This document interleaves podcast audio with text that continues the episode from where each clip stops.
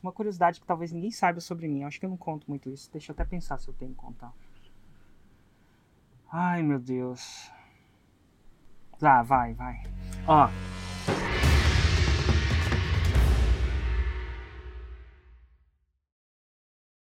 Esse é o podcast Faixa Marrom, uma conversa com alunos e alunas da fórmula de lançamento que fizeram 100 mil reais em 7 dias, pelo menos. Tô aqui com a Mariana e com o Gabriel. Gente, vocês falam de onde? Vinhedo, interior de São Paulo. Nada mal. Não conheço um ser vivo ainda que mora em Vinhedo que desgosta de Vinhedo, tá? Exato. É verdade, é. Tem, só tenho fãs dessa cidade, só as coisas boas, né? Porque toda cidade tem prós e contras, parece que Vinhedo esqueceu dos contras. Exatamente, por Mas... isso que a gente escolheu vir pra cá. Que legal, que legal. Não, ouço muito boas coisas daí. Mas vem cá, em que nicho de mercado vocês fizeram 6 em 7, o famigerado 100 mil reais em 7 dias? A gente fez 6 em 7 no nicho de terapias holísticas, mais especificamente radiestesia.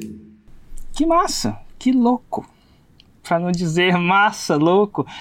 O que é radiestesia? Porque a pessoa pensa, confunde com radiografia, com radiologia. O que é radiestesia aqui para nós mais ignorantes nessa parte mais diferente, vamos dizer assim, mais alternativa mesmo. Eu diria que a, a radiestesia é uma terapia mais alternativa, né? Holística ou alternativa. O que é radiestesia? Explica para mim, só para a gente ficar na mesma página. A radiestesia é uma técnica milenar, Érico. É uma técnica milenar que utiliza de alguns instrumentos para medir e captar energias. A própria palavra radiestesia significa isso. Radi de radiação e estesia, a estese de sensibilidade à radiação. Então a gente usa de alguns instrumentos como o pêndulo, vou até mostrar aqui, para medir energia, para captar energia de qualquer coisa, de qualquer pessoa, de qualquer ambiente, de qualquer animal. E por que a gente vai captar? Desculpa a ignorância, tá? De uma pessoa mais ignorante nessa parte de radiestesia. Porque qual que é a intenção de captar energia? É. Quando a gente vai trabalhar com a radiestesia para uma terapia holística, as pessoas que vêm, né, os, os clientes, por exemplo, eles podem estar com problemas de desequilíbrio energético. Então a pessoa ela pode ter uma depressão, sofrer de ansiedade ou falta de energia, procrastinação obesidade mental, né, excesso de informações mentais. E tudo isso acaba gerando um desequilíbrio energético. Então, com a radiestesia, a gente consegue avaliar o que é esse desequilíbrio energético, qual a causa raiz do problema dela, para depois entrar com um tratamento e eliminar aquele problema, seja depressão, seja o que for. Bom, dá para ter uma noção, sim. Olha que interessante. A gente emite energia, né? Então, é, essa parada é o tempo inteiro. Quem nunca. Às vezes eu quem nunca sentiu isso de uma maneira mais empírica, né? Por mais que eu não consiga explicar às vezes, mas por exemplo, às vezes eu a diferença aí do online e do, do presencial tem uma diferença muito grande porque às vezes eu sento eu, eu, eu piso no palco, vamos supor que tenha mil pessoas, podia ter dez, podia, mas assim é uma energia diferente.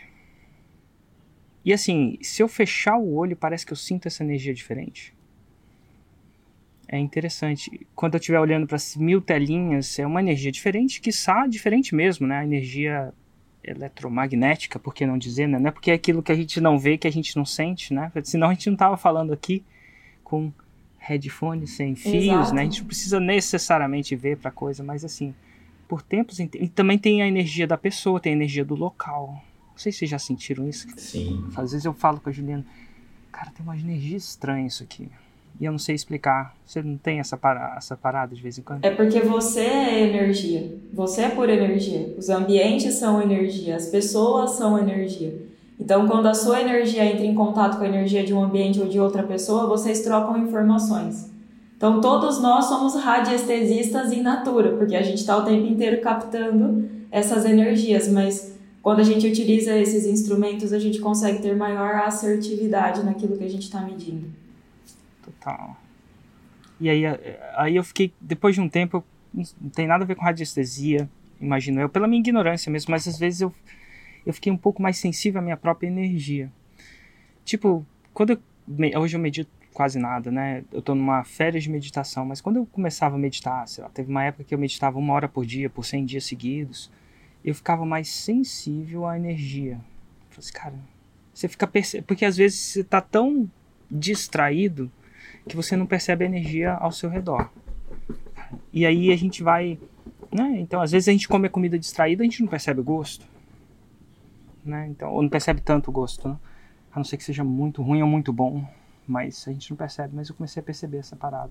Mas enfim, quem de vocês dois me conheceu primeiro? Foi você, Mariana? Foi você, Gabriel? Fui eu, fui eu. Cara, como é que foi? É, antes de contar diretamente como te conheci, eu queria contar um pouco da minha história até te conhecer, depois juntar com a Mariana e como a gente chegou até o Fórmula. Então é o seguinte, né? Lá atrás, cerca de 2019, 2018 ali, é, eu na verdade antes de tudo isso decidi fazer engenharia, né? Sempre tive muita facilidade com exatas, tal, toda aquela coisa. Falei, vou, vou ser engenheiro, né? Só não sei do que ainda. E aí eu fui para faculdade tal, passei lá no vestibular e, e decidi seguir a carreira na, na engenharia mecânica. Seguindo a carreira na engenharia mecânica, que é o que eu sempre quis, meu sonho era trabalhar numa empresa multinacional, subir de carreira, chegar na diretoria. Só que dentro de mim ainda tinha aquela centelha que falava é, para eu ter meu negócio próprio também. É, não sei se em paralelo, não sei se viver disso, mas eu sempre tive esse é, espírito empreendedor também, mesmo que eu é, almejava ser engenheiro, né? E aí, tal, eu a primeira decisão importante, né, que eu tomei na minha vida foi é, logo quando eu passei no vestibular, cerca de seis meses depois, né, é, eu tinha uma primeira dificuldade, que era ir e voltar todo dia. Então eu, eu morava em São Paulo e prestava e fazia faculdade lá em São Bernardo do Campo. Para quem não sabe, é uma distância de uma hora e vinte, uma hora e meia, assim. E aí eu tinha que ir e voltar todo dia, né?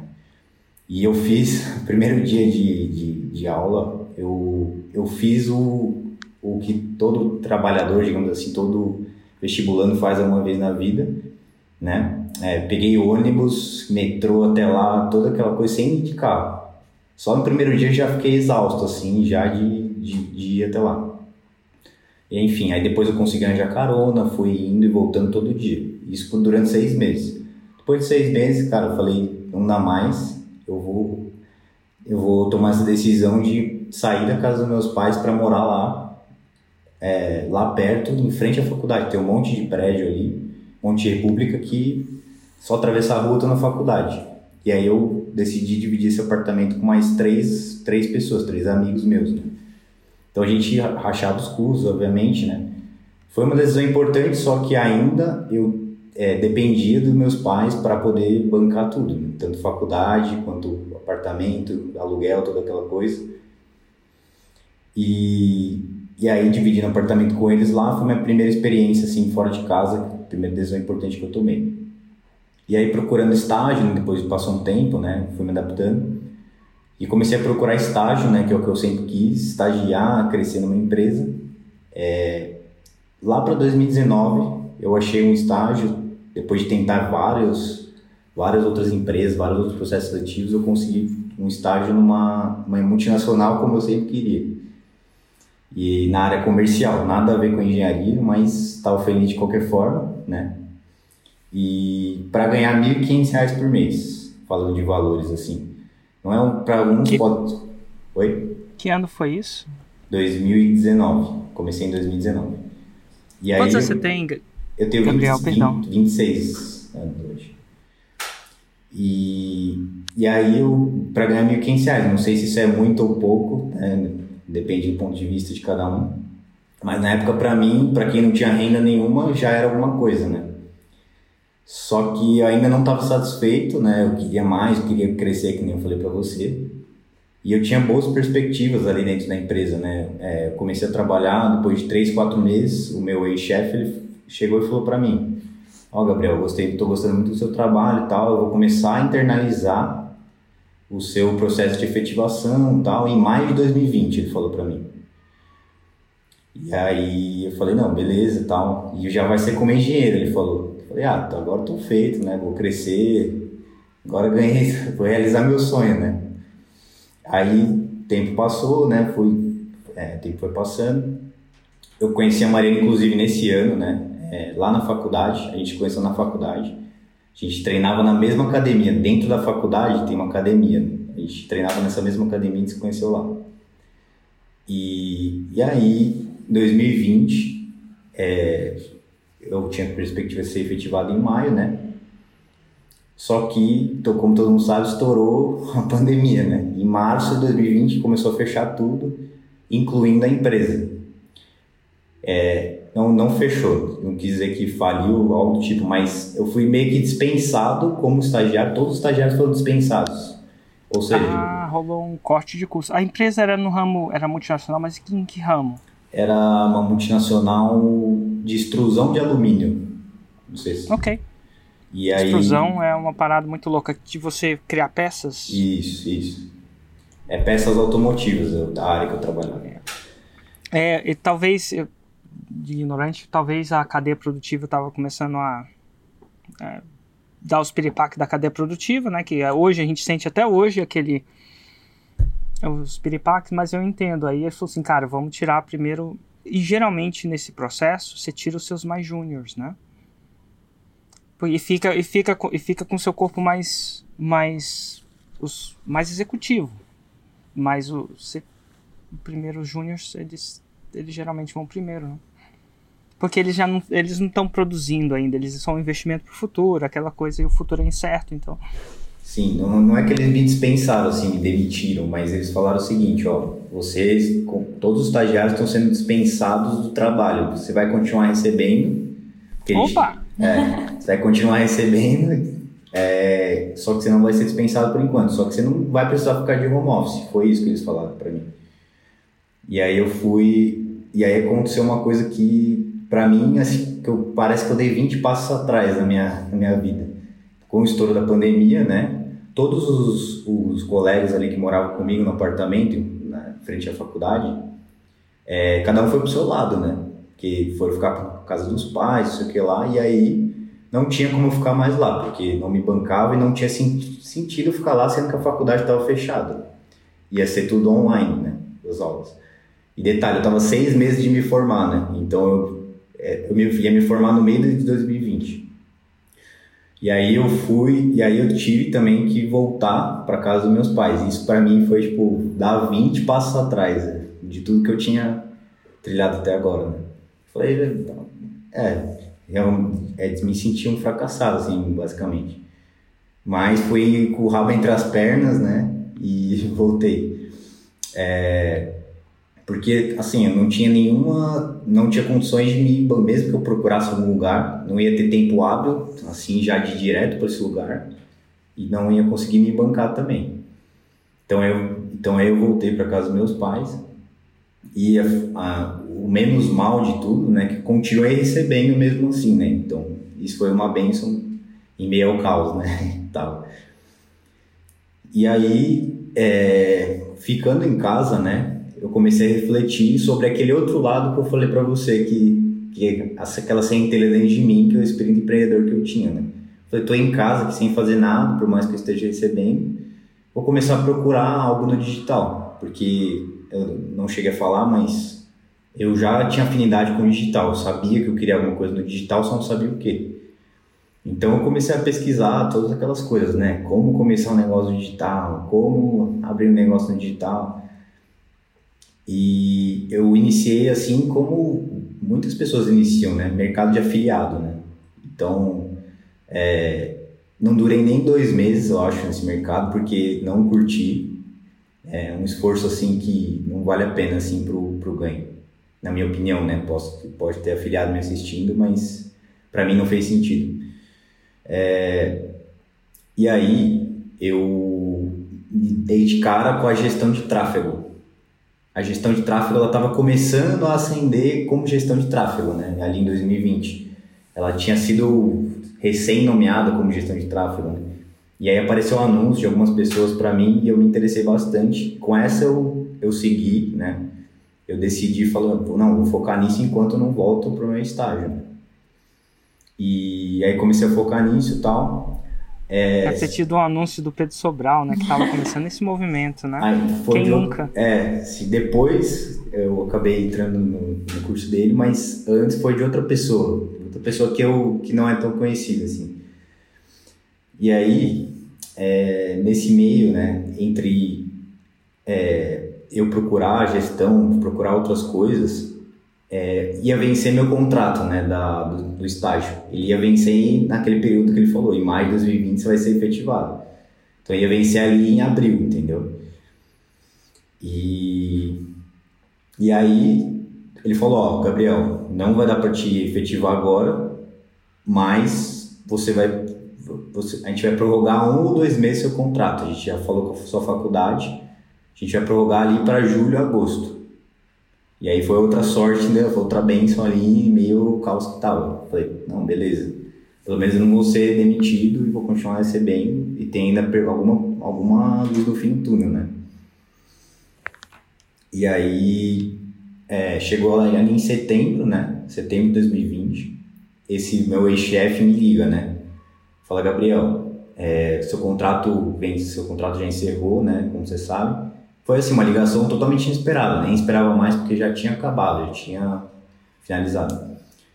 E ele falou, Gabriel, é, gostaria de te propor é, uma coisa, né? Eu não vou, não, a gente não vai efetivar vocês agora, você agora como engenheiro, mas vai efetivar você como analista. Tudo bem por você? Só que eu já estava já já iniciando a minha carreira de gestor de tráfego já há um tempo. Então já estava naquela, naquela dualidade. Será que eu continuo? Será que eu saio e começo a focar nisso já, já de cara? E aí tive que tomar uma decisão rápida, né? Era ali milissegundos para eu tomar uma decisão. Foi aí que eu falei o não para ele, que eu é, dizia não com todo respeito, que eu agradeci toda aquela coisa, mas que eu ia seguir na minha carreira aqui, que eu estava construindo um negócio e tal. Ele até entendeu, foi super compreensivo, falou que ele seguiria da mesma forma se ele fosse da minha idade, etc. E aí ele perguntou o que, que eu estava fazendo, né? É... O que, que eu estava fazendo? Aí eu falei que eu estava seguindo a carreira. Ficou de olho, ficou é... de olho. Aí eu expliquei, expliquei basicamente. Ele falou, nossa, mas minha esposa ela tem um e-commerce, não sei o que lá. Enfim, resumindo esse final da história, ela virou minha cliente de gestão de tráfego. Olha só, é, que é. massa. Mas enfim, aí nesse meio todo eu ainda não tinha te conhecido, né? Só que em meio a, é, em meio a tudo isso, depois que eu decidi focar na gestão, eu não lembro como que eu cheguei, é, se foi um vídeo ou um anúncio seu, mas não lembro que só caí no seu evento lá, que você estava fazendo a Masterclass. Não lembro como chamava na época. Mas, se eu não me engano, não sei se foi a primeira que você fez com aquelas telinhas, né? Isso foi em 2020, né? É. É, não sei. Eu sinto Batman nessas masterclasses. É. E assim, eu vou fazer uma agora, tipo, semana que vem, em Salvador. E antigamente eu fazia ao vivo porque eu gosto do ao vivo. Não precisa, né? Você tá, tá careca de saber que. Não, você não tá careca de saber, mas tem uns alunos meus que já estão careca de saber que não precisa, mas eu adoro, assim. Então eu às vezes viajo para cidades, nesse caso eu vou fazer em Salvador. E coincidentemente, fazendo um parênteses no dentro do seu parênteses, né? Que agora eu vou, eu vou voltar. Toda vez que eu faço um parênteses, eu faço uma nota mental de voltar, onde você falou, né? Que você viu as telinhas e tal. Mas vai ser em Salvador. E Salvador era a masterclass que foi cancelada. Então, sabe, todo mundo teve. Todo mundo que mexe com evento teve um desses eventos que já estava tudo pago, já estava até vendido. E. E aí veio a, veio a pandemia e cancelou, né? Então, pela primeira vez eu volto a Salvador. Eu volto, eu nunca fui, é verdade, né? Mas é, é interessante voltar a Salvador depois disso, né? Dois anos e meio. Né? Mas enfim, mas eu voltei, eu fui para as telinhas, né? Sim, se não me engano era e foi numa dessas. Se não me engano era a primeira vez, é.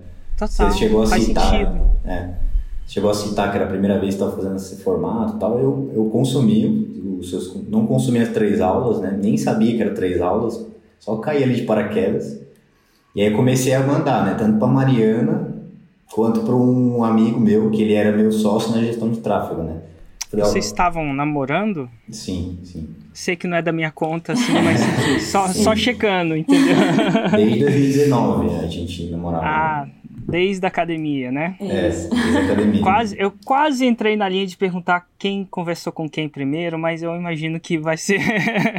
mas vamos lá, quem que, quem, que, quem que conversou com quem primeiro? É, acredito que tenha ter sido eu, não lembro. Eu, Na, a, a... eu nem olhava para os lados. A Mariana Ele era já toda- tinha esse, ele já tinha esse bigode aí. Tinha. Tinha. Tinha esse bigode, ele chegou enrolando o bigode. Você acredita que eu tenho umas. Eu tenho umas, umas coisas que eu ainda queria fazer, assim, tipo, às vezes homem. As, as mulheres não sei se fazem isso, mas as mulheres vê o cabelo da outra, queria ter o cabelo igual, alguma coisa assim. Homem não vê o cabelo do outro. Mas, cara, um bigodinho assim, um dia eu, eu acho que um dia eu, eu tenho, já tentei falei, cara, já pensou o dia que o cara fazer a pergunta, Érico, me fala sobre Roma, e eu. O bigode. Tipo, eu queria ter um bigode só pra enrolar, mas toda vez que eu deixei, eu.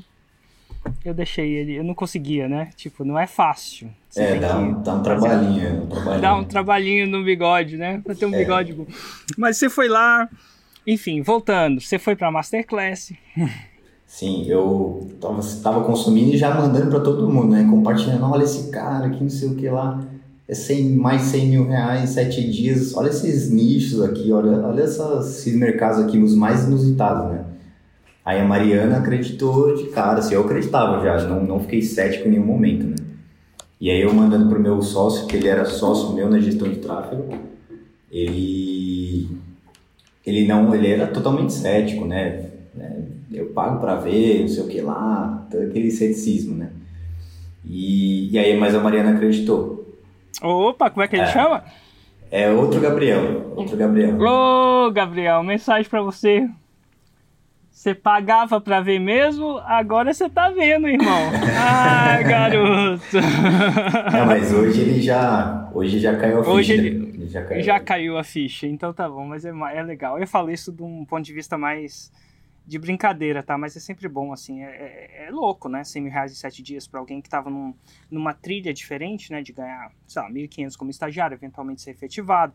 Quando é que você ganha 100 mil reais em 7 dias, assim, de faturamento, né? É, sinceramente, eu, eu, eu, eu, eu entendo essa galera de achar que não é possível.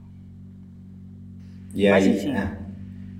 Não, então, aí é, é exatamente isso, né? Pra quem ganhava 1.500 reais no mês, quem que imaginava que menos, sei lá, um ano depois, quase um ano e pouquinho, já estaria fazendo 6 em 7. Nem imaginava. né? Total. Nem imaginava. É, aos 20 e poucos anos. É 20 e muitos. Já tá dos 20 e poucos pro 20 e muitos. Você não pode falar. Daqui a pouco chega nos 30 e poucos. Mas, mas enfim, aí você, você assistiu a Masterclass, aí viu a galera fazendo, tipo o que vocês estão falando agora. E aí? Sim, eu, eu falei, olha, eu sei que talvez um dia eu vá fazer, mas não é o momento para mim. Porque eu tava querendo focar na gestão de tráfego, né, como eu falei. Mas eu mandava para todo mundo, falei, ó, falei, amor, olha esse cara aqui e tal, não sei o que lá. Ela falou, nossa, que legal tal, mas a gente não tem nem produto, a gente nem, vai, nem, nem é pra gente agora isso aí. E aí o tempo passou, eu vou até deixar ela continuar, que agora é, ela vai explicar como que uniu a minha história com a dela para chegar até o Fórmula, né? Mariana, como é que foi aí? Você também tinha. Você era tipo Gabriel, tipo, ah, complicado, não tem nem produto, meu Deus. Exatamente, eu não tinha um produto, mas eu já trabalhava com a radiestesia. E o Gabriel começou a fazer o seeding comigo. Ele começou, olha, tem o Érico Rocha, você precisa criar o seu produto, a gente precisa vender o seu curso. Mas eu não tinha, assim, a menor intenção de fazer um curso de viver disso ou algo do tipo, porque eu também sou engenheira, a gente se conheceu na faculdade de engenharia, e eu estava começando um mestrado, então eu sou formada em engenharia de materiais e eu estava começando o mestrado em engenharia mecânica. Então, a minha intenção era a carreira de engenheira e a minha carreira estava indo de vento em pouco.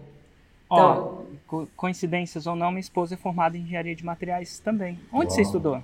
Na FEI, em São Bernardo do Ah, Campo. na FES, show de bola. Então, assim, minha, minha esposa é engenharia de materiais. Conheço muito engenheiro de materiais. Que legal. Eu sei que eu- eles con- conversam, eu conheço as, as, o vocabulário dos engenheiros de materiais, dos empacotamentos. Exato, empacotamento atômico.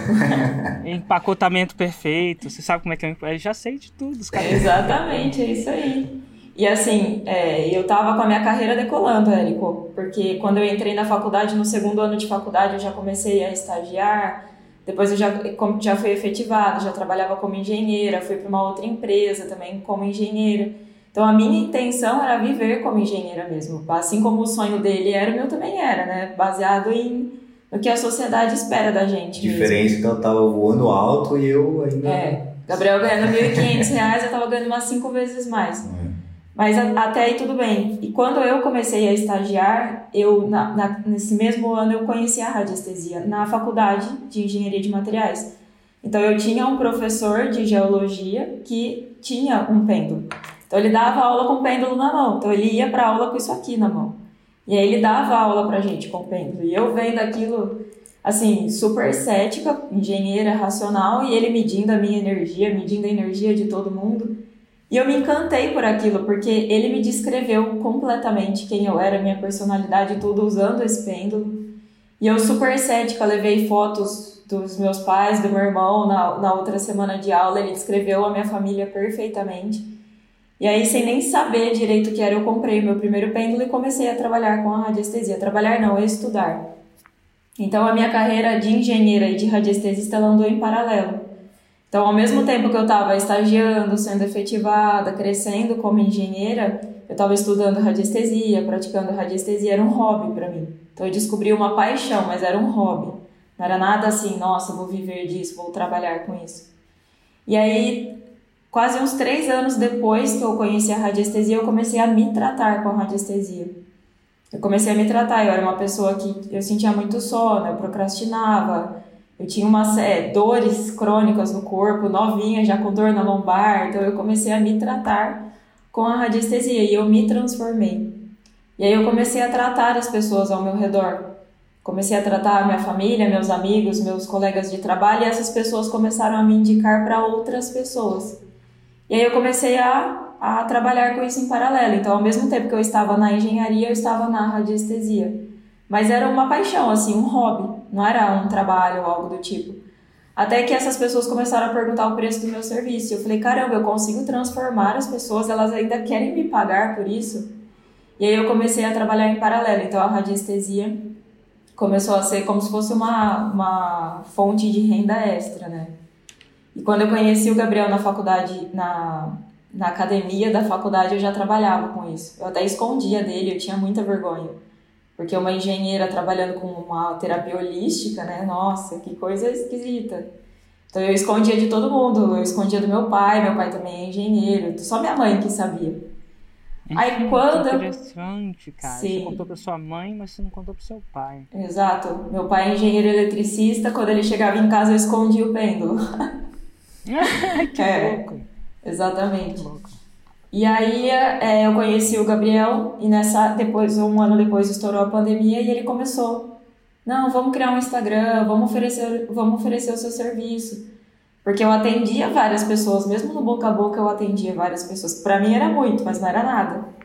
E aí ele começou, vamos criar o seu Instagram, mas eu tinha vergonha, eu tinha vergonha de aparecer, eu tinha vergonha de falar que eu trabalhava com isso. E, e ele começou a fazer tudo. Ele criou o Instagram, ele inventou um nome para o Instagram, ele fez os primeiros posts, tudo para me incentivar. E em paralelo ele falava, um dia a gente vai vender o seu curso, um dia a gente vai vender o seu curso, a gente vai entrar no fórmula de lançamento e a gente vai vender o seu curso. E aí a gente... Vou fazer só um parênteses, né? Que você falou de esconder do pai, me vem uma história muito louca, assim. É, não tem nada a ver com isso, mas eu vou voltar exatamente no parênteses que eu voltei que vai fazer seu curso. Uma curiosidade que talvez ninguém saiba sobre mim, eu acho que eu não conto muito isso. Deixa eu até pensar se eu tenho que contar. Ai, meu Deus. Ah, vai, vai. Ó, eu tava fazendo. Queria. Tava mais ou menos igual você aí, o Gabriel. Queria fazer estágio. Aí minha esposa foi pra Alemanha. Foi fazer um PhD na Alemanha.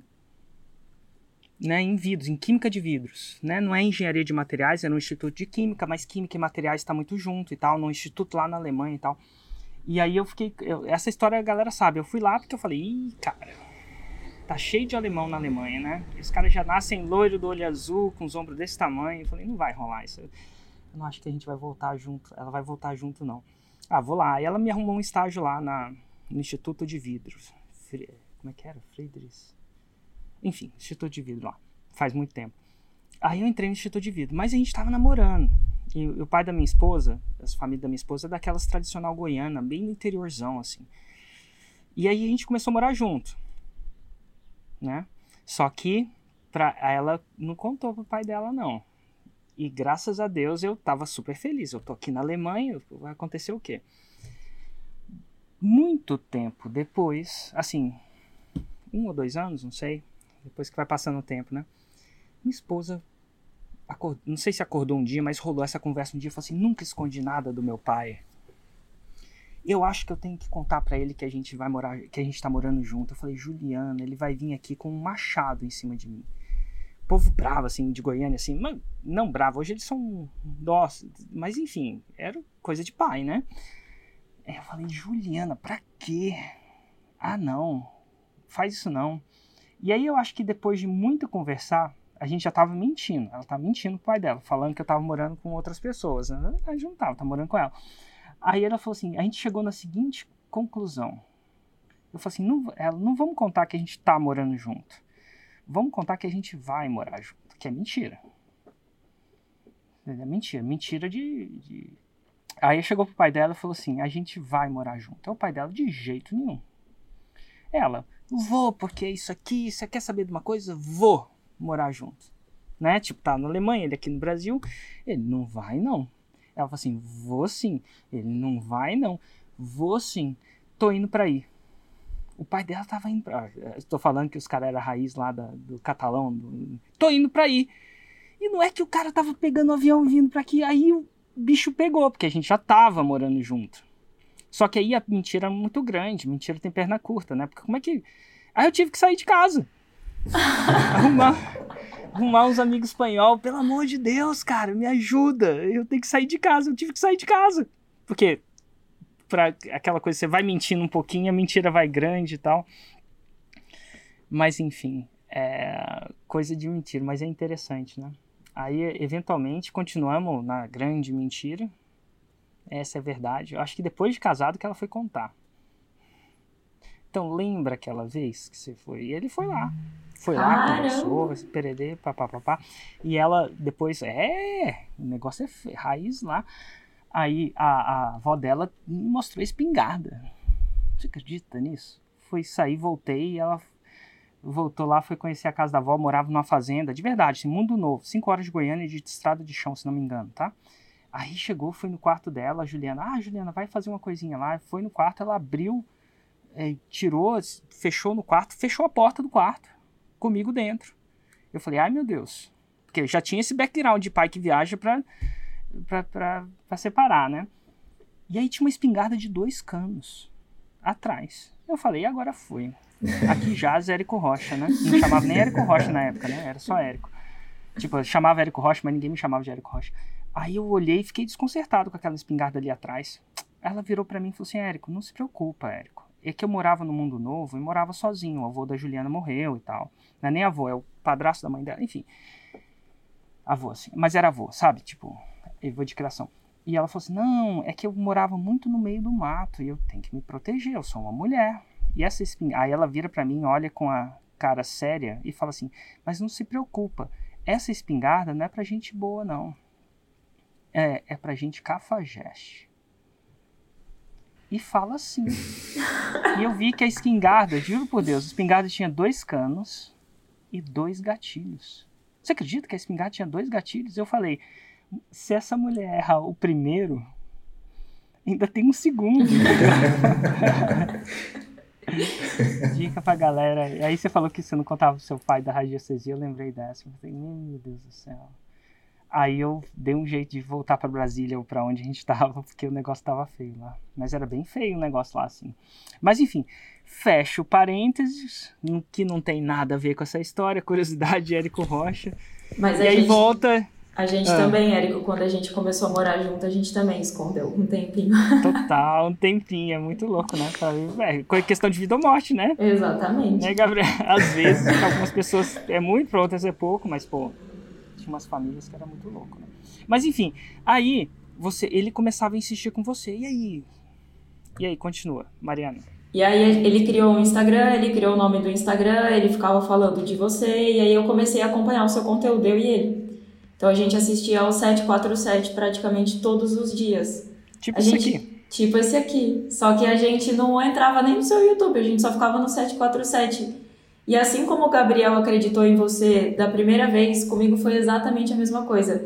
E a gente dá muita risada quando a gente assiste os, as entrevistas do, dos seus alunos falando: Não, eu achava que você era um picareta, eu achava que você era isso, que você era aquilo. Eu e o Gabriel fomos o oposto disso.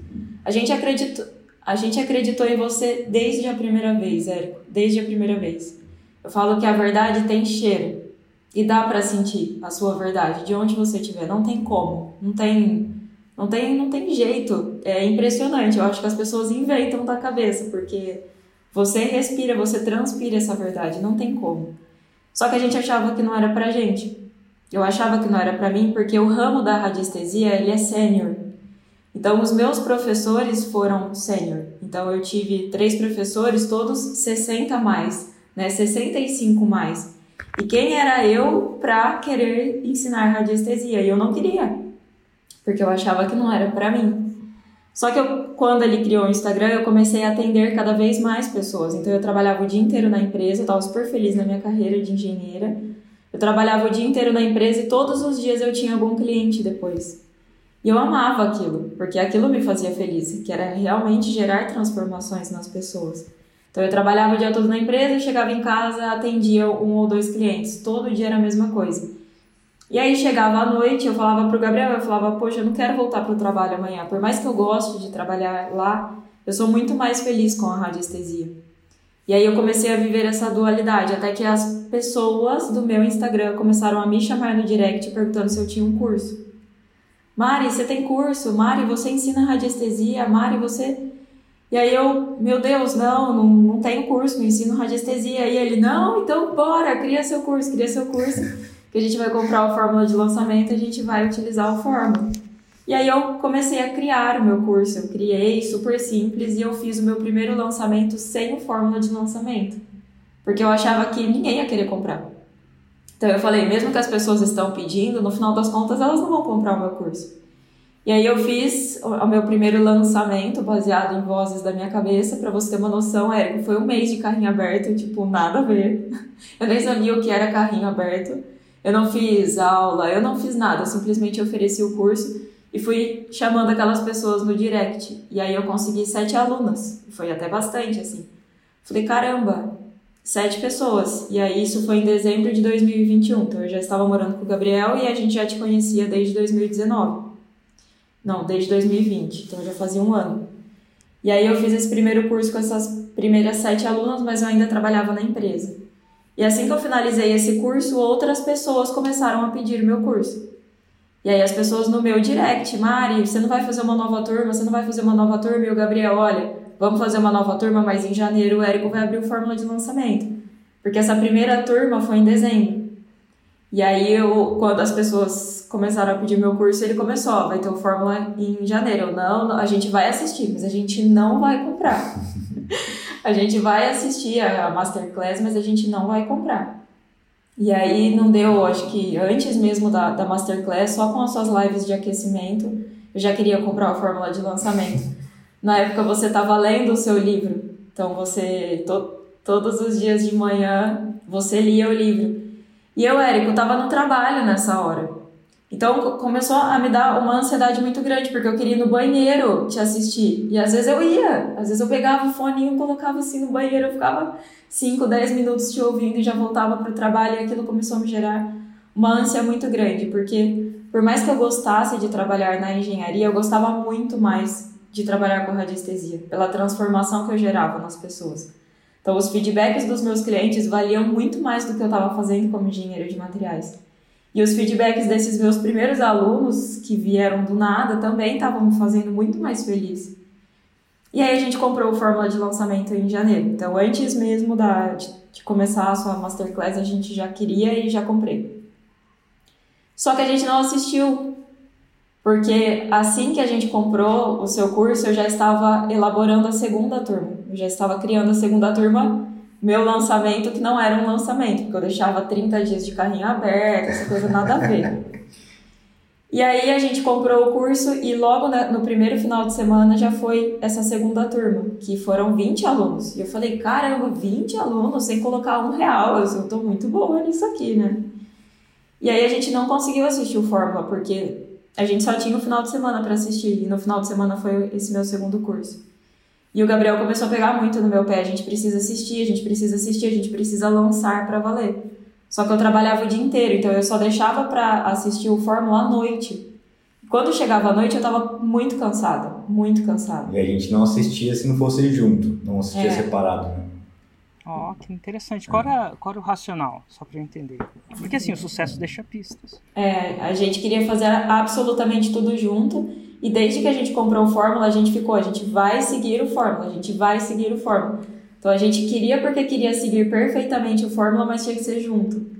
Então o Gabriel ficava o dia inteiro esperando eu chegar do trabalho. Só que eu chegava do trabalho, eu ia atender os meus clientes com a radiestesia e só deixava para assistir o Fórmula à noite, muito à noite. E eu já estava cansada. E eu não estava priorizando o Fórmula. Até que um dia o Gabriel falou para mim: por que você não está priorizando o Fórmula?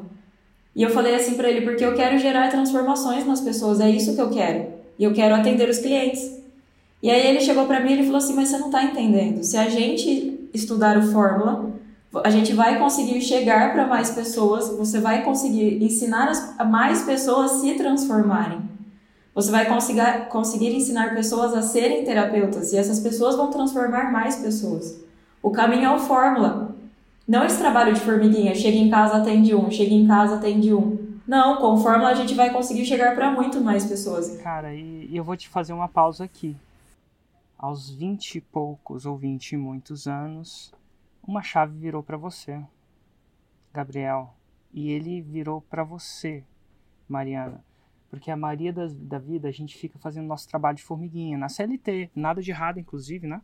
Tudo de certo. É só um modelo diferente. A gente fica carregando balde de água, né? E era, é, é a metáfora do cara que carregava balde de água carregava balde de água para levar água para casa, de alguma forma aquilo preencher você pela transformação, aí tá um pouco pelos boletos, talvez a renda extra, mas ah, o que o Gabriel tava falando, cara, vamos construir um aqueduto.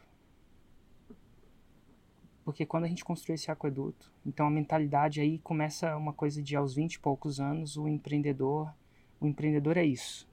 Ele vê aquedutos. O celitista, né, o empreendedorismo é a construção de aquedutos, né?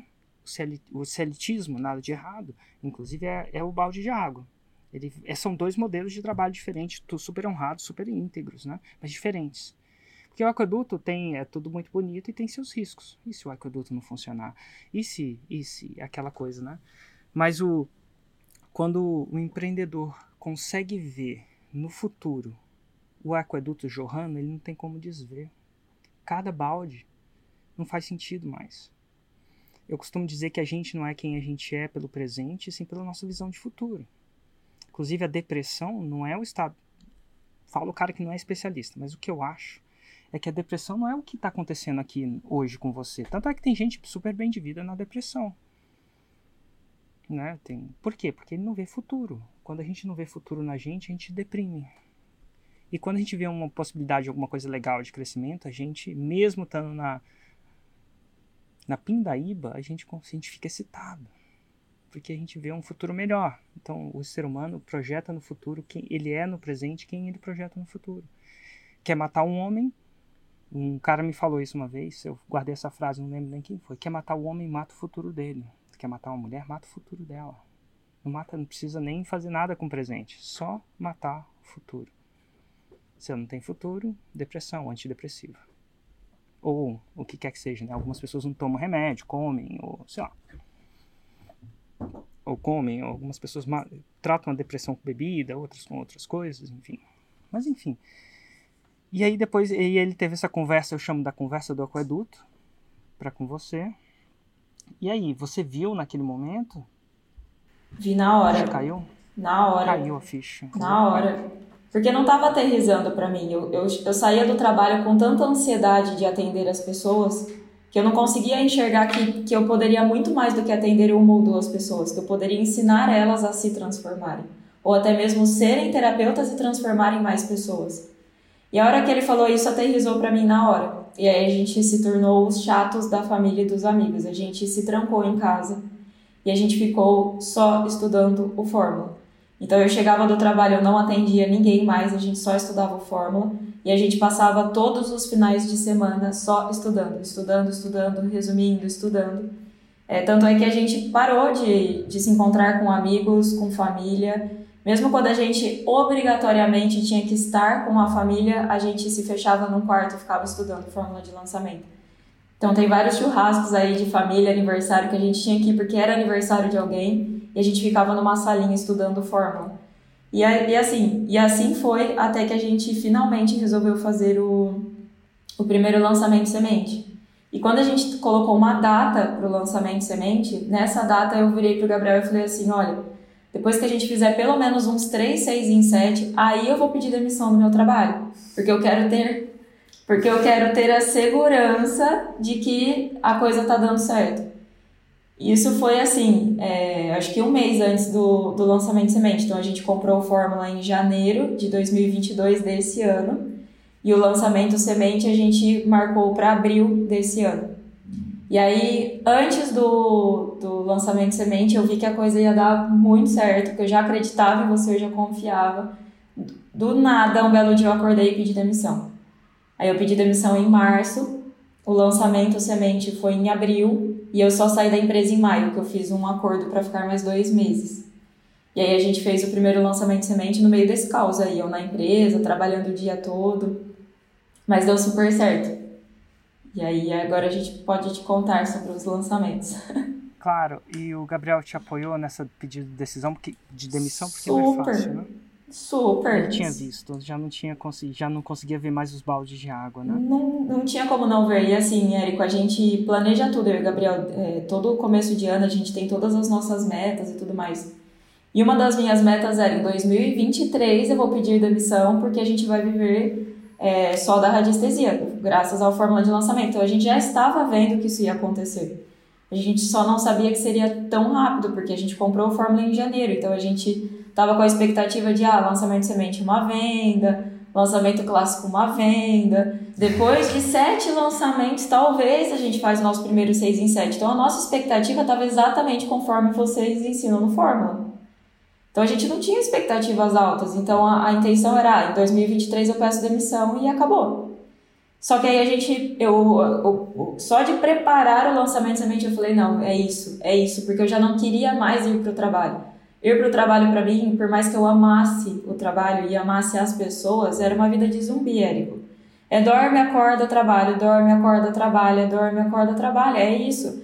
E assim, você trabalha para algo que não tem tanto propósito, não tem propósito por trás daquilo, você tem que responder para alguém, você tem que bater cartão, é todo dia aquela mesma coisa, não muda. É aquele almoço daquele restaurante que não dá mais. E assim, chega uma hora que você, você para pra pensar e fala: caramba, eu tô aqui, eu tô enriquecendo os donos da empresa, mas e eu? Por mais que eu ganhasse bem, eu tava ali enriquecendo os donos da empresa. Nada de certo ou de errado com quem gosta do CLT, eu sempre gostei. Eu achava que eu ia fazer isso pro resto da minha vida. Mas eu pedi demissão antes mesmo do lançamento de semente. E aí a gente começou a organizar tudo para lançar em abril. Então a gente foi até Tartaruguinha.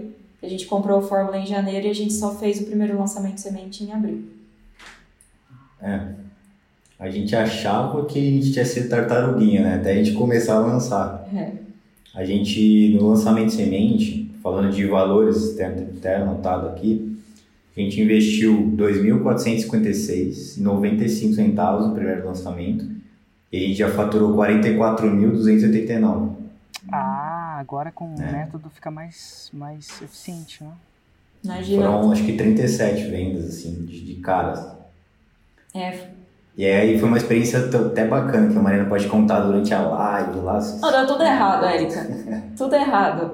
A gente, primeiro que eu não sabia entrar ao vivo no YouTube, porque o lançamento de semente, para quem está ouvindo a gente pela primeira vez, ele é ao vivo. Então a gente marcou numa quinta-feira às 8 horas da noite, que até isso o Fórmula ensina, né? O dia certo, o horário certo. E aí eu entrei ao vivo, só que eu não estava ao vivo. Então eu comecei o lançamento de semente, apresentação, Roma tal, e eu não estava ao vivo. E a gente só descobriu na hora da prova, porque a gente colocou a prova para rodar. E aí eu fui olhar o chat e, e várias pessoas no chat do YouTube falando mas já começou? Cadê a Mariana? Cadê a Mari? Tá ao vivo? E aí a gente ficou desesperado. Aliás, o Gabriel ficou Nossa, desesperado. Bateu o desespero de e agora? A gente não sabia entrar ao vivo no YouTube, Érico. Era só apertar um único botão. A gente é. não sabia apertar um botão. É, que tem o software que transmite pro YouTube e faltou apertar o botão em transmitir ao vivo no YouTube. A gente demorou para descobrir porque a gente nunca tinha feito, né? Aí, E aí deu certo, aí a gente conseguiu entrar ao vivo, só que eu me confundi no OBS, coloquei a prova primeiro. Aí ao invés de eu deixar a prova rodando, eu interrompi a prova do nada e entrei, olá, sejam bem-vindos ao workshop e tal. Hoje a gente cai no chão de, de no momento. ali. Mas foi, foi sensacional, Érico. Eu acho que foi talvez uma das melhores experiências da minha vida. Foi incrível. Vocês têm ainda gravado? Tem, Tem, tem. tem. Ou não joga fora, não. Não, foi, foi sensacional. E o e-mail não foi, né? O, o e-mail. É, o e-mail, estamos ao vivo, demorou acho que uns 20 minutos pra chegar. Também deu desespero isso aí. Mas foi muito legal, porque assim, Érico, as minhas lives não passavam de 10 pessoas e nesse, lançamento semente tinham 70 pessoas esperando. E aí a gente conseguiu manter as 70 pessoas até o final do. E foi um Tô. lançamento assim longo, É. foi mais de duas horas de lançamento. Porque a Mariana fala, fala, fala, fala. E aí. Na hora do conteúdo eu começo a me aprofundar muito. O Gabriel desesperado, ele me mandava bilhetinho. Já passou uma hora e cinquenta. E eu falava pra ele, mas por que? O YouTube vai derrubar a gente? Eu não falava, Érico, eu não ia pra oferta, eu não falava o preço nunca, porque eu tava. Esse é o problema do expert, né? O expert ele quer falar, ele quer ensinar, ele quer dar aula. E eu começava a me aprofundar e tal, mas foi uma experiência assim, surreal. É, até 10 e meia da noite que a gente tava, foi, tinha 70 pessoas ao vivo, assim, pode parecer pouco pra muitos, mas pra gente. Era muito. Era muito. E aí o Gabriel abriu o carrinho. E aí ele mandou no chat, abriu o carrinho, eu tava terminando de fazer, fazer a oferta. E eu nem sabia disso, Érico, mas o meu computador estava conectado ao meu e-mail, que estava conectado à Hotmart.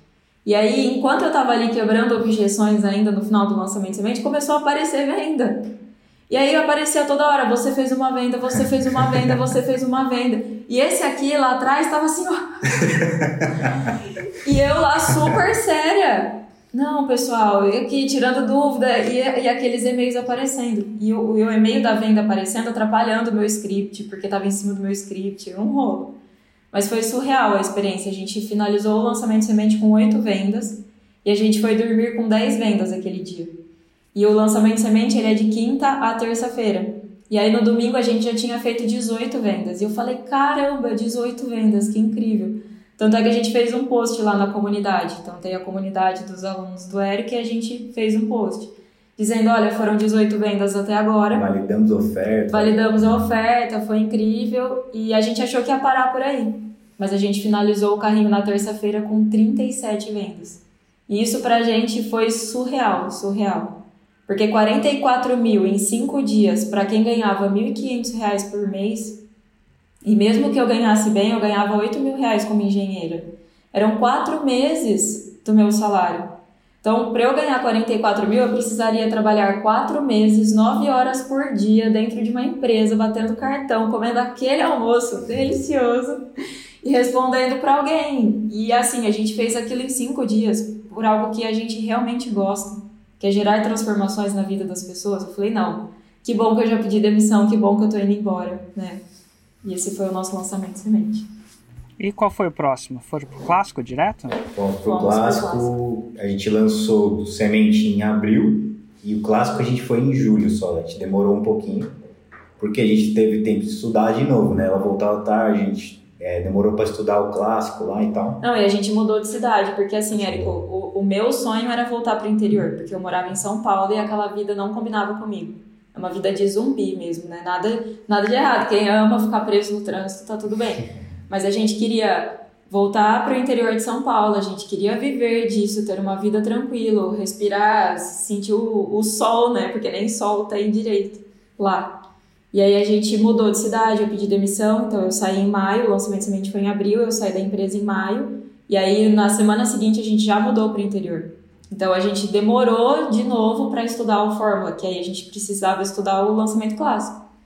Então a gente lançou em abril e o primeiro lançamento clássico foi agora em julho, julho de 2022. Foi agora em julho, falando de números, a gente investiu bem mais o semente, a gente investiu 12.729 reais e, para nossa surpresa, nos primeiros 12 minutos a gente tinha feito 6 em 7 já. A gente, no primeiro dia, a gente fechou com... 100 mil reais em 12 minutos. 12 minutos. A gente fechou o primeiro dia, para você ter noção, com 237.154,46. Primeiro dia. E a E gente... terminou o lançamento com 326.898. Investindo 12 mil. fazendo a conta de padaria, tirando 12 mil, né? Só para ficar mais fácil a conta, sobra mais ou menos aí uns 300 mil reais, tem uns impostos que tem que pagar, aquela coisa toda, né? O custo de uma ferramenta aqui e ali e tal. Mas se a gente fosse fechar a conta em 300 mil e pegasse o seu salário que você ganhava antes, né? 1.500, mais os 8 mil da, da Mariana, daria... Vou, Vamos, vamos arredondar para 10 mil. Daria 30 meses. 30 meses. Em Quase 7 3 dias. anos. Dois anos e meio. Dos dois juntos.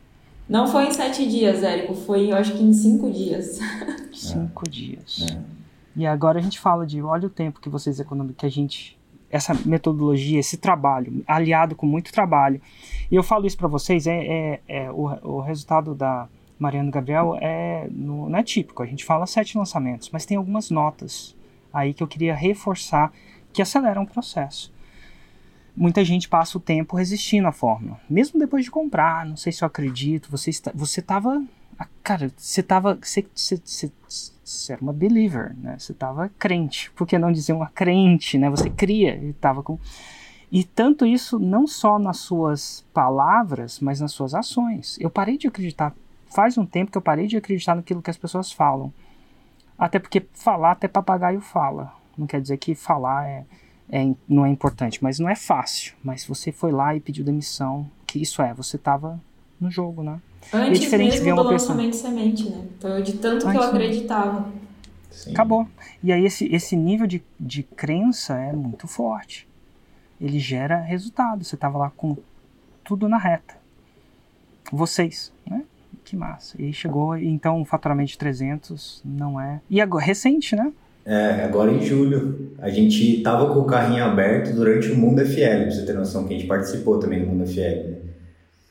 E aí a gente entrou pro Plato 6 em 7, depois disso a gente tava... Ai, É. bem-vindos, bem-vindos. Olha que louco. E, a agora... gente não ia entrar, A Érico. gente não ia entrar de novo, é. Eu, É. eu falei pro Gabriel, eu falei, a gente vai assistir o Mundo FL, mas a gente não vai entrar pro Insider, que a gente não sabia do Plat 6 em 7. A gente não vai entrar pro Insider, porque a gente sabe fazer sozinho, a gente não precisa. A gente já tem a fórmula de lançamento, a gente não precisa. E aí você começou lá a falar e a gente olhou pro outro e falou, não, vambora, vai. que ótimo, gente. Que, que história boa, assim, no sentido de, pra mim, um pouco mais velho que vocês, é muito gratificante, preenchedor, ter ajudado a dar realidade. Eu falo ajudado porque quem deu realidade foram vocês. Vocês tiveram visão, mas tiveram a coragem. Visão e coragem. Não adianta ter visão e não ter coragem. Vocês tiveram visão e coragem. Mas ajudar vocês a tirar. Tirar vocês, porque não. Assim, eu sou um empreendedor fã de carteirinha do empreendedorismo. Eu adoro, eu respeito muito o celitismo e tal, mas é massa quando eu tiro pessoas mais jovens, porque vocês nunca vão conseguir desver o que vocês viram, vão construir vários. Esse é o primeiro aqueduto, né? Mas assim, o empreendedor constrói aqueduto. E aí vocês tiveram a visão e a coragem. Isso é incrível. E para mim é gratificante verem dois jovens fazendo isso. Muito gratificante. Porque eu fui descobrir isso depois dos 30. 33. Vocês têm aí uns bons sete anos aí, pelo menos. É, a gente pretende chegar Assim. no- na faixa preta antes dos 30, né? É, Ano que vem, de- de preferência. Total. Que legal. E para mim isso é um. Para mim, que sou fã do empreendedorismo, que mais ainda do empreendedorismo digital, esse que permite você morar em vinhedo, para mim ainda é mais assim, porque não é só você que está fazendo transformação. A transformação começa na gente. Primeiro a gente se transforma, né? Primeiro a gente bota a máscara, o empreendedor bota a máscara de oxigênio em si, depois nas crianças, né? Isso é importante, que massa. Agora eu pergunto para vocês, vocês se importariam de eu trazer alguém que não é aluno da fórmula de lançamento para fazer perguntas aleatórias para vocês? Claro, pode, pode mandar. Como você chama? Juliana, É, o nome da minha esposa. E Juliana, você fala de onde? Bem, eu sou de, do Ceará, eu falo de Calcaia.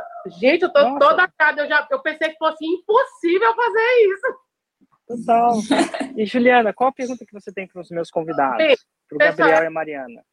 É assim, eu já tentei fazer, certo, um lançamento com o pessoal aí de São Paulo, certo? Eu sou de Fortaleza e eles são de São Paulo, certo?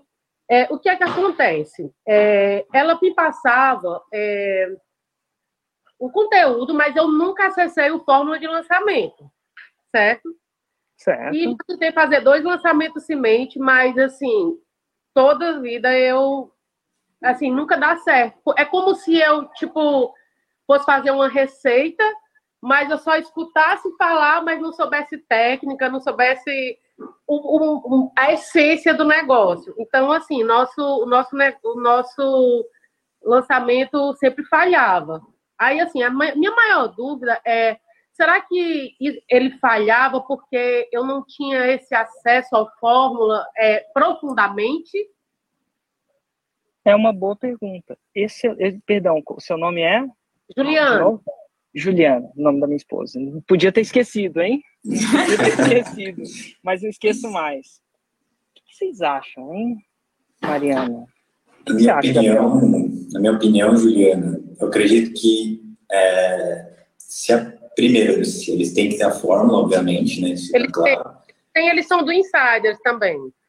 Tá. E segundo, eu acredito que você precisa ter conhecimento do método, conhecimento do passo a passo da receita, porque só aí você vai saber se eles estão cumprindo é, o que tem que ser feito, entendeu? Às vezes eles estão te passando algo que é da cabeça deles, como eles são insiders, de repente estão é, inventando algo que não está na ou falar algo diferente da forma, e você não tem propriedade para falar, ó, oh, não, isso está errado, isso tem, não está na forma, entendeu?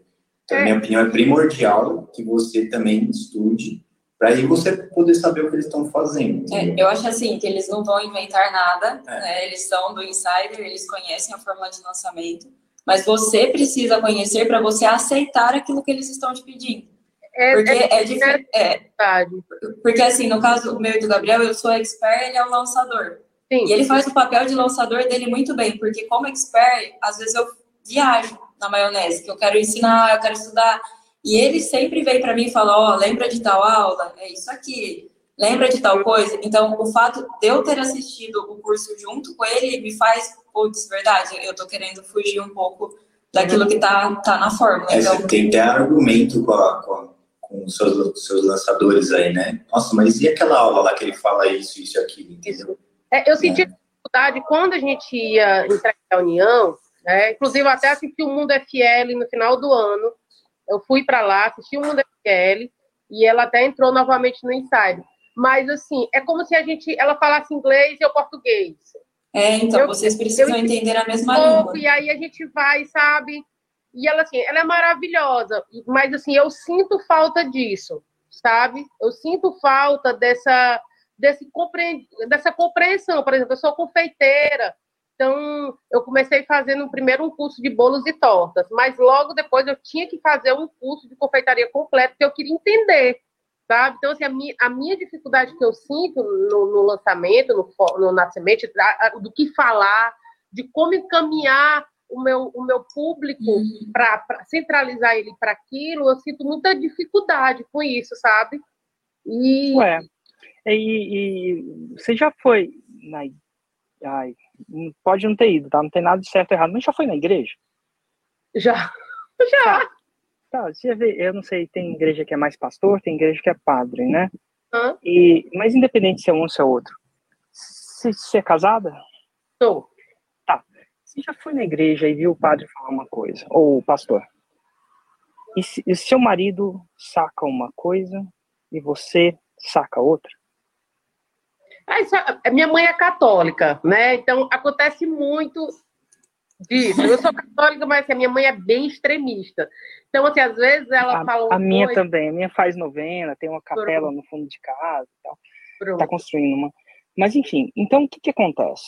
Acontece em qualquer pessoa. E o, a pessoa filtra aquilo que ela escuta. Mas não é tudo. que é absorvido. E o expert tem uma visão de mundo diferente do lançador. Então, quando os dois vão lá, a sinergia é muito maior. Primeiro, porque um chama o outro. É. Por exemplo, deve ter tido alguma vez na igreja que o padre falou assim: você não deve fazer isso. Deve amar o próximo como assim, ah, alguma coisa do tipo. E a pessoa, opa, essa parte não. Essa parte não. É... E aí tem uma outra parte que ele ouve e você não. E você assim como você começa a chamar ele em umas partes, ó, tá vendo isso aqui? A gente está caminhando exatamente com o que o pastor e o padre falou de errado. E ele vai te chamar em algumas partes também. Então, então a primeira coisa é que você vai entender coisas diferentes. Se você perceber nas notas do que eles falaram, aqui até quando eles assistiam a forma, eles assistiam juntos. E vai ter partes, não importa quem você é, qual faixa que você é, que a pessoa vai ignorar porque ela não gosta daquela parte da igreja. Ela gosta só da outra. A parte que lhe convém. Só que te tem, né? Não é? Não é? A parte que te convém, você usa lá. É, enfim. É, então, isso vai acontecer o tempo inteiro. Então, enquanto você estiver ignorante, no fato de ignorar, quando, enquanto você ignorar essa parte, você vai demorar muito mais. Uhum. Não quer dizer que você não vai fazer, mas vai demorar muito mais. E demorar no empreendedorismo, na elitismo não é bem assim. Você demora e continua ganhando seu salário, né? Se você faz o mínimo ali, né? Mas no empreendedorismo gasta muito tempo. E tempo é? Dinheiro. Dinheiro. E erros é mais dinheiro ainda. É. Então, eu acho que é importante, um, você tá lá para você ver coisas diferentes e acelerar. Dois, porque você, quando vier, você vai começar. Porque se o seu lançamento não dá dando certo, é clássico, tá? Eu já fiz mais de 100 análises de lançamento, pessoalmente. Análise de lançamento, quando eu pego um lançamento e realmente analiso, abro vídeo por vídeo. É impressionante como as pessoas pulam partes. E às vezes elas pulam parte sabendo que estão pulando parte, porque elas são safadinhas, e às vezes elas pulam parte sem saber que estão falando. Nossa, isso era importante, Érico. Ah, essa aí é importante também. Então, assim, é muito normal. Então, você não tem como auditar. Agora, se fosse a revisão do seu carro, a gente não tem que saber de tudo. Eu não sei nada de carro. Quando eu vou lá, o cara fala, tem que balancear. Eu falo, ah, balancei. Sabe se uhum. você tem, entendeu? Será um ensino. Mas ele vai lá e faz. Mas isso no futuro das minhas crianças, a herança dos meus filhos, não depende de eu saber balancear ou não um carro. Mas a, a sua, sua, o futuro das suas crianças. Você tem crianças? Tenho. Uma criança tá, de 20 é... é, o futuro da sua Uma família. Uma criança de 20 disso. anos. O futuro da sua família. Então, aí é uma economia barata. Eu sei que você deve estar nesse processo de economizar, né? Porque tem que fazer, pagar os boletos. Mas aí o barato sai caro. Sai caro. E o caro, às vezes, sai. O caro certo sai barato. A boa compra é aquela que você sente medo. Porque uma boa compra você sente medo na hora da compra, mas se sente feliz depois. A compra ruim é aquela que você sente feliz na hora da compra, mas triste depois, porque saiu muito mais caro. E eu sei que no celitismo é muito difícil a gente dar espaço a essa, esse benefício da dúvida, né? Mas aí é a diferença de você pular para um carregar balde de água, que é uma coisa que você deve estar tá fazendo mais e construir o seu aqueduto. É. É, assim, é, eu, é, como eu, olha o que aconteceu, foi muito, foi muito louco, porque aconteceu? A gente, eu fui assistir o Mundo FL lá no final do ano com ele, né, para ela entrar no ensaio. Só que assim, o Mundo FL também, assim, o, o Érico expõe tudo o que ele faz, assim, assim, ele diz o que ele oferece, só que ele não vai botar em prática lá, né? Porque tem, é muito mais, tem muito mais coisas por trás disso. É, então a palavra, a palavra, eu já escrevi até um áudio no Telegram sobre isso. A palavra tudo é uma palavra complicada, tá? Muito, o seu né? literalismo, você acha, eu, eu falo muito, mas uhum. não falo tudo. É. Não falo tudo, até porque logisticamente é inviável. É inviável. Mas Exatamente. eu falo muito. É, na nova uhum. era do 6 em 7, esse evento, eu vou falar muito. Não vou falar tudo. Que é inviável. Então toma cuidado que o Érico fala tudo, porque às vezes as pessoas imaginam que eu falo tudo. Não, não tem como. Não tem como. Não tem como. Não tem como. Até porque a gente está aprendendo diariamente. Às vezes, eu acho que assim, o insight ainda tem isso. Às vezes sempre tem um que tem uma sacada diferente, que deu certo. Ou, e, e, aí vai, né? A gente vai aprender. Com, com, e aí, com... qual que é a pergunta? Mediante esses insights, essa conversa, o que, que você acha que você tem que fazer? Eu, eu acredito, eu acho não, eu acredito que eu tenho que pelo menos entrar no Fórmula. Exato. Porque assim, eu preciso acessar esse conteúdo para que o nosso trabalho dê certo. Porque assim, Sim. só eles me informando, fica muito. É como se eu estivesse assistindo um, ou Mundo FL. Ah, ou... Eu vou expandir um pouco isso para você, e talvez. Eu não sei se isso foi assim para os meus convidados, mas para alguns, é, eu queria até perceber. As pessoas acham que é só o conteúdo. E conteúdo por conteúdo tem a Bíblia, né? Uhum. Tá tudo escrito lá, tudo. Tudo, falei tudo, falei que não falou tudo. Mas tem, muito, tem muita coisa escrita lá. Mas se você quer ser uma pessoa mais atuante espiritualmente, não é só o conteúdo, você tem que ir na comunidade. comunidade. E não é ele estar tá na comunidade, é você estar tá na comunidade. Então, na comunidade do Fórum, tem uma comunidade 6 em 7 lá. E você vai começar a ver, e na comunidade a gente aprende muito. Primeiro que a gente vê coisas que a gente não vê fora da comunidade que a gente acha que é mentira. Imagina os dois postando o primeiro resultado, fiz 40, eles, eles falaram, fui lá e postando. E, e, a, e a gente vê isso, é, às vezes é um tapa na cara da gente. Até para a gente crer, a gente precisa ver. E a gente, na nossa comunidade, ao, ao meu redor, ao seu redor, talvez não ao meu redor mais, tá? Mas ao meu redor, quando eu comecei, não era uma comunidade de pessoas que eram crentes. Era tudo ateu. Era tudo ateu do 6 e 7. E eles vão lá e vão botar água na sua cerveja. E aí, mudando para cerveja. Você vai lá, vai. Ah, eu consegui isso. Eles vão lá e botam água. Por quê? Porque eles não creem. Eles querem te salvar. Por mais estranho que seja. É, então, se você não está inserida numa comunidade, participa. Então, assim, dica para você é vai lá e posta, faz um objetivo de postar três perguntas por dia. Uma no café, uma no almoço e uma na janta. O CAJ, café, almoço e janta. Se você só fizer isso, estudar um pouquinho cada dia e falar assim, eu tenho três dúvidas. E lá, na, lá na comunidade a gente tem um lema, não existe pergunta ruim, existe resposta ruim. Não existe pergunta idiota, existe resposta idiota. Se eu puder usar uma palavra de mais força, né? E se você, quando você começa, aí você começa a sacar. E aí você vai começar a sacar os erros que eles no momento não estão vendo. E talvez você, com a sua perspectiva de expert, vai acrescentar. Ah, e a segunda coisa é que você não vai ficar refém. Uma relação boa, tanto no casamento, não uma relação de refém. É uma relação de parceria. É. é quando você não precisa estar no casamento porque você tem que estar no casamento, senão você não tem vida, né, financeiro, emocional é quando você está no casamento porque você é um parceiro daquilo. Então, é diferente um casamento onde um precisa estar com o outro, mas quer estar com o outro. É. Mas o primeiro passo para você não precisar, não precisar mesmo, é independente. Você não quer uma pessoa independente emocional de você. E tecnicamente. E a relação cresce muito quando você não precisa, você quer. Eu não preciso estar com meus sócios, com meu irmão. Eu quero estar com eles. É diferente. É diferente. Eu acho que isso é muito importante no seu empreendedorismo. Uhum. Essa mudança do celitismo versus o empreendedorismo. Empreendedor arrisca. O empreendedor dá o benefício da dúvida, não louco.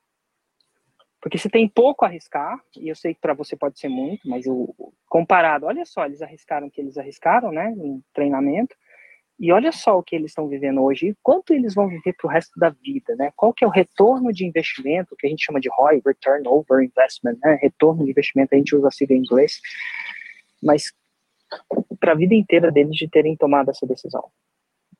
Uhum. Eles, calculadora nenhuma tem dígito suficiente para calcular.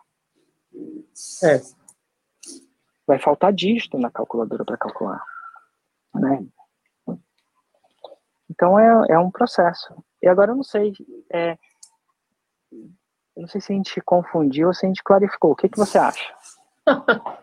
Não, você clareou. É, você falou é, a questão da comunidade, né? Eu, eu acho o seguinte, que você, você concorda, eu tô achando, tô acreditando que você concorda com o meu, meu pensamento, assim, que eu tenho que estar conectado com o pensamento deles. Então, assim, eu tenho que saber tanto quanto eles, mesmo Sim. que eu seja expert, eles sejam os, os lançadores, entendeu? porque a gente tem que estar na mesma frequência, no mesmo pensamento, e assim, às vezes o meu pensamento, é como vocês dizem, mesmo meu pensamento é, de expert não, não alcança o deles e vice-versa. Às Exato. vezes, por exemplo, eu trabalho com bolos em pasta americana e assim, é, eu faço bolos de formatos também.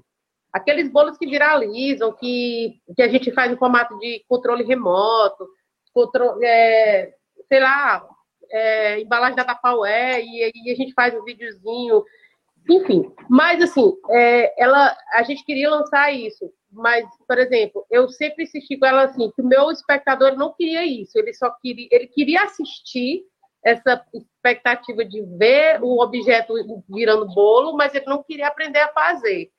Ele gosta de fazer o mais fácil. E aí a gente ficava, a gente batia muito nessa tecla, sabe? Sim, claro. E ela enxergava alguma coisa em mim que eu não enxergava. E aí eu não consigo, a gente não consegue bater o mesmo pensamento, entendeu? Tá bom, então tá bom. Olha, obrigado, sua pergunta foi muito pertinente. Eu acho que não ajudou só você, ajudou muita gente aí que estava com Sim. essa mesma dúvida, tá bom? Muito obrigada, pessoal. Um abraço. Obrigada.